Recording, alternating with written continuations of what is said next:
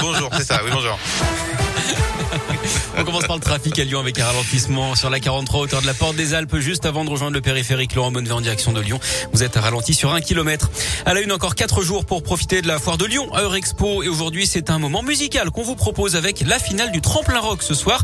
Marie Rigaud est la directrice du festival Printemps de Pérouge. Elle nous en dit plus. Donc on a quatre groupes alors vraiment euh, de super niveau qui vont se produire euh, donc sur la scène de la foire de Lyon avec un jury non des moindres. Donc Philippe Manœuvre va nous rejoindre pour président du jury. Il y aura bien sûr Hard Rock Café de Lyon, le Printemps de Pérouge, Michael Jones et Kent pour euh, finalement élire un lauréat qui aura, et c'est quand même ça l'information importante, qui aura la chance complètement dingue, je peux vous dire qu'ils y croient d'ailleurs pas, aucun, d'entre eux, de se produire sur la scène du mythique groupe Kiss qui fait donc sa tournée mondiale et qui fera une de ses dates euh, sur euh, la scène du Printemps de Pérouge au Polo Club en juin prochain, le 30 juin le tremplin rock, c'est à partir de 19h. Concert au Polo Club de la Plaine de l'Ain, donc à une demi-heure de Lyon.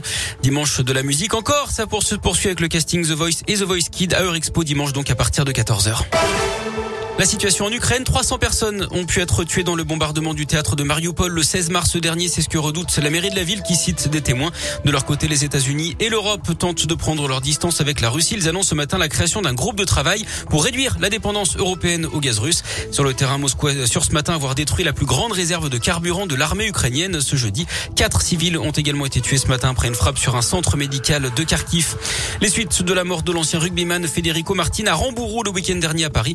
Le principal le suspect va être remis par la Hongrie aux autorités françaises dans un délai de 10 jours. C'est ce qu'annonce ce matin le tribunal de Budapest. Loïc Lepriol, 27 ans, avait été interpellé mardi soir à la frontière entre la Hongrie et l'Ukraine où il se rendait pour combattre, dit-il.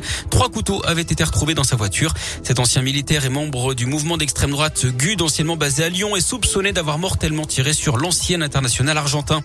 La jeune, la jeune Iséroise, pardon, Mila, de nouveau menacée de mort sur les réseaux sociaux.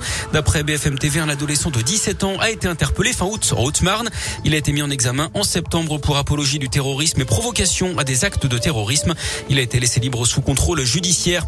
3000 classes fermées à cause du Covid en France, conséquence de la hausse des cas ces dernières semaines. Des classes fermées également faute de remplaçants et les masques font leur retour par endroit.